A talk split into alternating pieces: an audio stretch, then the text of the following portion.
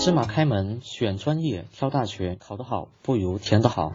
大家好，我是芝麻。好，今天我们来看一下，那么这个高分考生和中间分考生，还有包括低分考生，应该怎么来具体那么填报志愿？我们来说一下。那我们先看一下高分考生的。那么一般来说呢，那么这一类考生的话，填报志愿时，应该充分利用啊。这个同批次志愿中的可填学校个数，那比方说那个一本批次，那么应当会有五到六个学校，那么二本批次也会有五到六个学校。如果说在这这样的批次当中的话，那尽量的啊填好一点，避免选择面过窄。同批志愿，那么学校之间以及同一学校专业志愿之间梯度要合理。选择专业时一定要什么呢？冷热搭配。如果只填热门专业，那么很有可能会造成高分落榜。所以要将志愿有意识的分散，那么选一到两所的保底院校，还是我们前面讲的原则，是吧？冲一冲啊，稳一稳啊，保一保啊，垫一垫。那我们看一下这个。中间分考生应该如何填报志愿？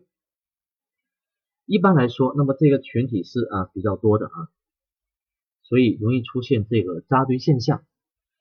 那么对于分数在重点线之上，但超出重点线不多的考生来讲，那么这一批的志愿最好填报什么呢？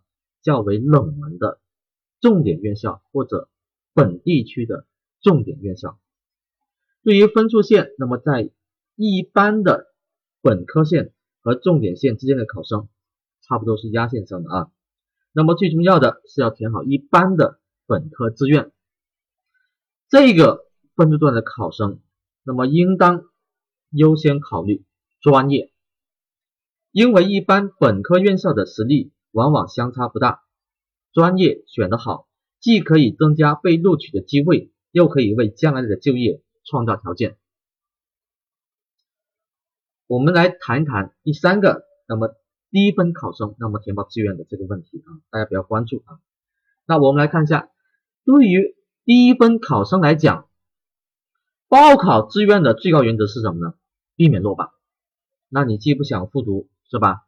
又不想这个没有好的这个志愿填报，那么就应该什么呢？